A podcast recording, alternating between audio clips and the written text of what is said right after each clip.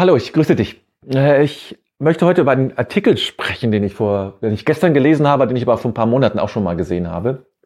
Es gab Wissenschaftler, die haben herausgefunden, dass die, ähm, die Größe der, der, ähm, der Vögel, äh, Vogeldiversität in der Population, also die unterschiedlichen Vogelarten, mit denen man zusammenlebt, dass die ähm, großen Einfluss hat auf unser Wohlergehen. Das heißt, wenn, der, der, wenn die Diversität groß ist, dann fühlen wir uns wohler, als wenn die Diversität sehr gering ist.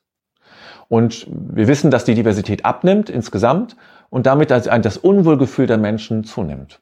Und das fand ich ein ganz spannendes äh, Thema, wie, meine, das, woher wissen wir, wir spüren das, wir sehen das ja nicht. Ich habe, ich gucke, wenn ich hier rausgucke, gucke ich auf so eine Art, hm, so in, in Hinterhofgärten sind das, so ja, so Gärten, genau. Meistens mit Rasenbäume.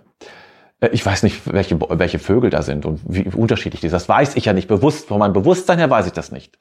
Ah, irgendwie muss mein Körper und mein, mein, mein, äh, mein Geist ja äh, die, die Erkenntnis bekommen haben, es ist weniger da. Es sind weniger ähm, Vögel da.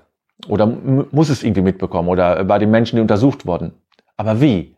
Das weiß vermutlich keiner. Ich habe jetzt die Untersuchung nicht genau gelesen. Ich finde das nur sehr spannend, wie das geht. Und dass wir doch so stark zusammenhängen, dass wir, ähm, äh, dass wir deinen Vögeln, ja, hätte ich das nie gedacht. Ich meine, bei Katzen, die mir jetzt hier, weiß ich das natürlich, wenn die Katzen da sind, Katzen sorgen für eine angenehme Atmosphäre, für Entspannung und so weiter. Das ist auch äh, nachgewiesen worden. Bei Vögeln, mit denen ich ja wenig Beziehung aufbauen kann, das also bei den meisten Vögeln, die fliegen ja weg, äh, die sind nicht so bezie beziehungsfreundlich, äh, hätte ich das nicht gedacht wie stark das doch ist. Und das zeigt doch mal wieder, wie sehr wir uns selbst schaden in der Art und Weise, wie wir mit der Natur umgehen. Und dass das alles eben wirklich zusammenhängt. Und es bringt noch einen anderen Punkt. Äh, ich habe ja mal vor einiger Zeit eine neue Krankheit erfunden. Äh, ich muss allerdings feststellen, dass ich nicht, doch nicht der Erste war. Äh, den Ökopathen. Es gibt den Soziopathen, das ist ein Mensch, der eben, sage ich mal, etwas banal ausgedrückt, mit Menschen nicht so besonders gut umgeht und auch Vorsicht hat oder gar nicht mit Menschen umgehen möchte. Und der Ökopath ist jemand, der schlecht mit der Öko Ökologie umgeht. Ich habe nie verstanden, warum es, äh, äh, warum äh, ähm, Menschen psychisch krank genannt werden, die schlecht mit Menschen umgehen können. Aber wer schlecht mit der, mit der Natur umgeht, das ist nicht, das hat mit Krankheit nichts zu tun. Denn es zeigt sich doch jetzt erst recht anhand dieses, dieser Untersuchung, dass es eine, eine, wie eine Wende gegen sich selbst ist. Gegen uns Menschen ist, wenn wir so dafür sorgen, durch unser Verhalten, dass die Diversität der Vögel abnimmt.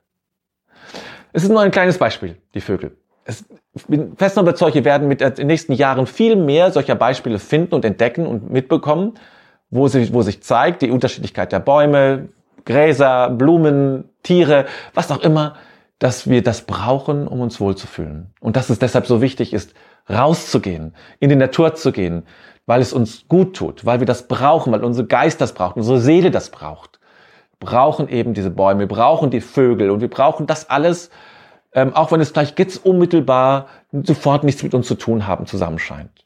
Auf einer ganz anderen Ebene hat es sehr viel mit uns zu tun, sind wir verwoben miteinander. Das, ja, das finde ich echt ein total spannendes, spannendes Thema. Was denkst du dazu?